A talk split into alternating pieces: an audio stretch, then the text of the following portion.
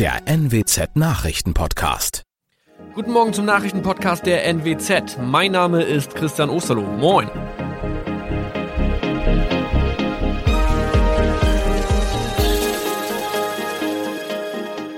Und das sind unsere regionalen Nachrichten am Morgen. Die Grünen wollen Moorstraße in Oldenburg umbenennen. Viereinhalb Jahre Gefängnis für Falschgoldhandel. Und Landkreis Kloppenburg meldet ersten Omikron-Fall. Der Name Moorstraße könnte laut den Oldenburger Grünen rassistisch aufgefasst werden. Deshalb fordern diese eine Umbenennung. Die Straße wurde allerdings nach Hermann Moor benannt, einem der ersten Siedler in der Gegend. Um Missverständnisse auszuschließen, beantragen die Grünen eine Änderung in Hermann Moor Straße. Dann müssten alle Anwohner ihre neue Adresse in ihren Pässen angleichen. Außerdem müssten Polizei, Feuerwehr, Rettungsdienste und Anbieter von Navigationssystemen informiert werden. Die Stadtverwaltung schlug vor, ein Zusatzschild mit Informationen zur Person Hermann Mohr anzubringen. So könne man alle Irritationen beseitigen. Tobias G. musste wegen dem Verkauf von Falschgold am Mittwoch vor das Landgericht Oldenburg. Nachdem der Schortenser bereits im Mai zu einer Freiheitsstrafe von mehr als drei Jahren in Jever verurteilt wurde, betrieb er seinen Handel auf eBay Kleinanzeigen weiter. Das wog bei der Verhandlung schwer auf. Der 27-Jährige schrieb in die Inseratsüberschrift das Wort plated, was so viel bedeutet wie überzogene und nur vergoldete Ware. Da im weiteren Anzeigentext aber die Rede von einem Reinheitsgrad war und die abgebildeten Goldbarren eine Seriennummer trugen, handelt es sich hierbei um eine Täuschung. Tobias G. wurde zu viereinhalb Jahren Haft verurteilt. Ein weiterer Fall der neuen Omikron-Variante ist am Mittwoch im Nordwesten bekannt geworden. Der Kreis Kloppenburg bestätigt, dass eine Frau bei ihrer Rückreise aus Südafrika am Hamburger Flughafen positiv getestet wurde. Sie befindet sich weiterhin in Hamburg in Quarantäne. Da die Frau im Landkreis Kloppenburg lebt, sei auch das Gesundheitsamt Kloppenburg für diesen Fall zuständig. Zuvor gab es bereits bestätigte Omikron-Fälle in der Wesermarsch und im Kreis Leer. Das waren unsere Nachrichten aus der Region. Weitere aktuelle News aus dem Nordwesten finden Sie wie immer auf NWZ Online. Und Aktuelles aus Deutschland und der Welt hören Sie jetzt von unseren Kollegen aus Berlin. Vielen Dank und schönen guten Morgen. Ich bin Maja Däne und das sind heute unsere Themen aus Deutschland und der Welt. Gewaltaufrufe und Falschinformationen. Facebook löscht Konten der umstrittenen Querdenkenbewegung. Klage gegen Österreich. In Wien startet heute der erste Prozess um Corona-Ansteckungen im österreichischen Skiort Ischgl. Und 3G-Regel für Beschäftigte. Italien führt einen Test- und Impfnachweis für alle Arbeitnehmer ein. In zehn Tagen wählt Deutschland einen neuen Bundestag. Die Wahlkämpfer aller Parteien legen sich also nochmal so richtig ins Zeug auf den letzten Metern, denn im Moment ist noch alles offen. Viele Wähler sind weiterhin unentschieden, wo sie am 26. September ihr Kreuzchen machen sollen. Laut der neuesten Umfragen ist der Vorsprung der SPD leicht gestrumpft. Die Sozialdemokraten liegen mit 26 Prozent zwar weiterhin an der Spitze, aber CDU und CSU holen langsam auf und klettern von 20 auf 22 Prozent. Und auch im Vergleich der Kanzlerkandidaten hat CSU-Mann Armin Laschet ein bisschen Boden gut gemacht. Bei einer Direktwahl würden sich allerdings immer noch 40 Prozent für den SPD-Kanzlerkandidaten Olaf Scholz entscheiden. Mit großer Wahrscheinlichkeit wird es ein Dreierbündnis werden. Doch welches und wer zieht am Ende ins Kanzleramt ein, das lässt sich bisher nicht in Umfragen ablesen. In der aktuellen fallen die Grünen um einen Punkt auf 15 Prozent zurück und auch AfD sowie FDP müssen leichte Verluste hinnehmen. Sie liegen bei 11 Prozent. Die Linke bleibt unverändert bei 6 Prozent. Aus Berlin Benedikt Meise. Die Anhänger der sogenannten Querdenken-Initiative gehen ja seit Monaten gegen die staatlichen Corona-Maßnahmen auf die Straße. Bei Demonstrationen in Berlin und in vielen anderen Städten haben Querdenker-Aktivisten auch schon mehrfach Polizisten und Reporter angegriffen. Die Bewegung wird inzwischen von verschiedenen Landesverfassungsschutzämtern beobachtet. Und jetzt hat Facebook reagiert und knapp 150 Konten und Gruppen gelöscht, die den Querdenkern zugeordnet werden. Betroffen sind unter anderem auch die Accounts von Querdenkengründer Michael Ballweg. Die Querdenker verstießen gegen die Gemeinschaftsregeln von Facebook, heißt es von dem Internetriesen. Es gebe Anstiftung zur Gewalt, Hassreden und Veröffentlichungen von gesundheitsbezogenen Falschinformationen. Querdenkengründer Ballweg will sich juristisch gegen die Löschung der Konten wehren. Bei seinem Chatdienst WhatsApp hat Facebook keine Querdenken-Accounts gelöscht, doch bestimmte Querdenken-Seiten im Netz, die lassen sich nun nicht mehr auf Facebook verlinken. Ende Mai hatte YouTube den Kanal Querdenken 711 gelöscht. Lea Matschulat, Nachrichtenredaktion. Ähnlich wie bei uns in Deutschland steigt auch in Italien der Druck auf ungeimpfte. Allerdings geht die Regierung in Rom noch einen Schritt weiter. Ab dem 15. Oktober gilt auch am Arbeitsplatz überall in Italien die 3G-Regel. Das heißt, alle Arbeitnehmer müssen entweder geimpft, genesen oder negativ auf Corona getestet sein. Die Regelung betrifft den öffentlichen Dienst, aber auch die Privatwirtschaft und sie ist bisher einmalig in Europa. Eine Impfdiktatur, wettern Kritiker. Eine Maßnahme, damit die Corona-Lage im Winter nicht aus dem Ruder läuft kontert der Regierungschef hier. Wer gegen die Regel verstößt, den kann der Chef nach einigen Tagen nach Hause schicken, ohne Lohnfortzahlung. Vor allem Impfskeptiker, so das Kalkül, werden sich möglicherweise nun die Spritze abholen, denn den Corona-Test, den muss ja jeder selbst bezahlen. Bereits jetzt gilt hier die 3G-Regel für Lehrer, Ärzte und Pfleger. Claudia Wächter, Rom. Und wir bleiben noch kurz beim Thema Corona. In Wien startet nämlich heute der erste Prozess um Corona-Ansteckungen im österreichischen Skiort Ischgl.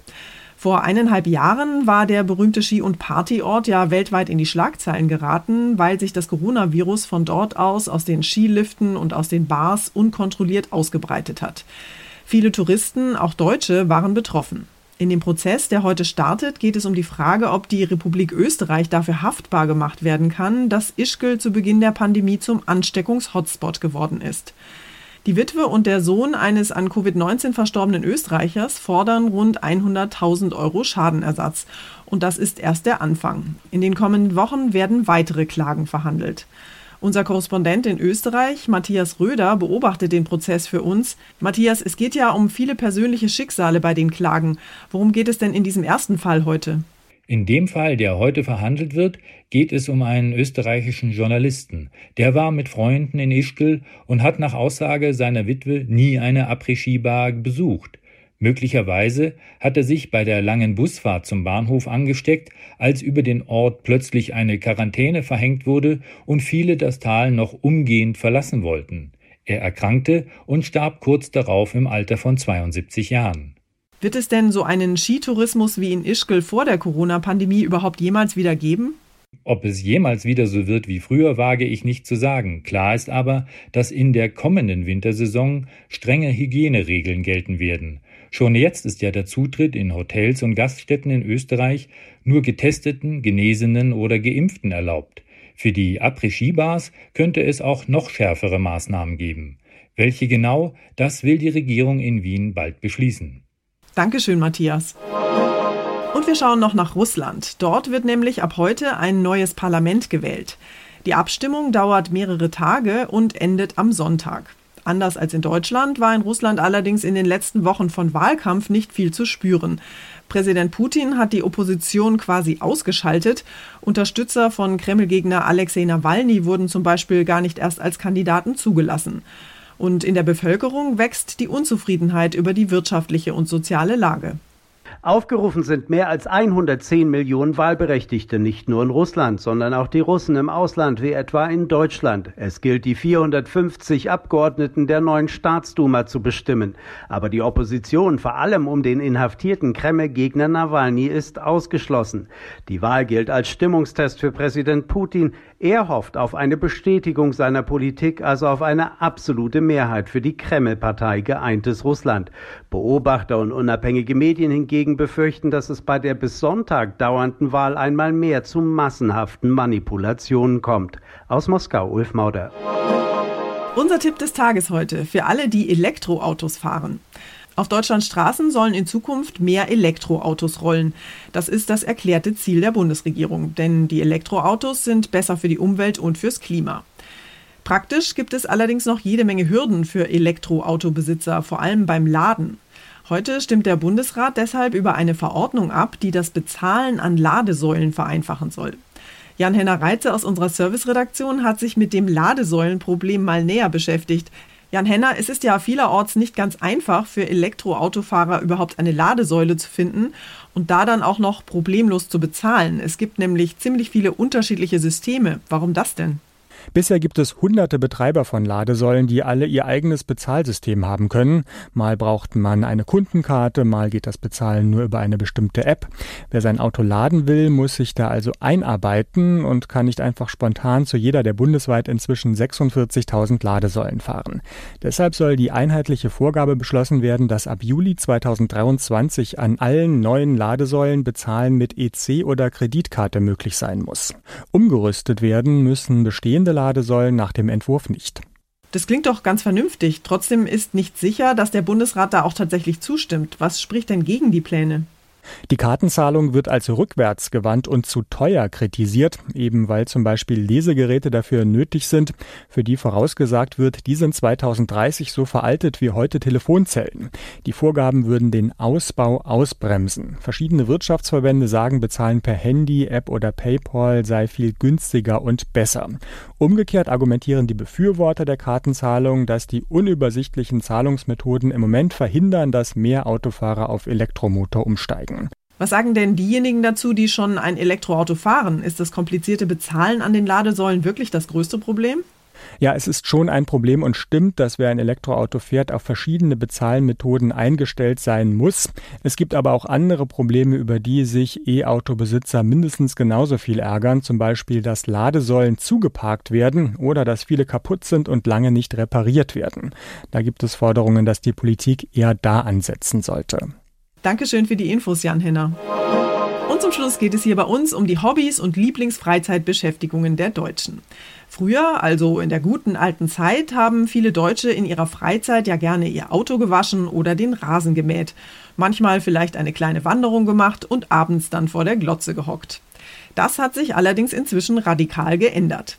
Der Freizeitmonitor der Hamburger BAT Stiftung für Zukunftsfragen hat nämlich festgestellt, dass sich die Bundesbürger vor allem im Internet tummeln. Vor allem das Streamen von Serien und Filmen ist beliebter Zeitvertreib geworden und auch an Laptop oder Handy wird gedaddelt, was das Zeug hält, sagt Professor Dr. Ulrich Reinhardt, wissenschaftlicher Leiter der Stiftung für Zukunftsfragen. 97 Prozent der Bundesbürger sind eben regelmäßig online aktiv. Man merkt wirklich, unser Leben findet zunehmend online statt, in jeder freien Minute des Tages, ob wir auf dem Bus warten, ob wir auf der Toilette sitzen oder egal, wo wir uns aufhalten, überall ist das Smartphone dabei. Das ist sicherlich eine Entwicklung, die auch ein wenig mit Sorge zu betrachten ist. Das war's von mir für heute. Ich bin Maja Däne und wünsche Ihnen ein schönes Wochenende. Tschüss und bleiben Sie neugierig.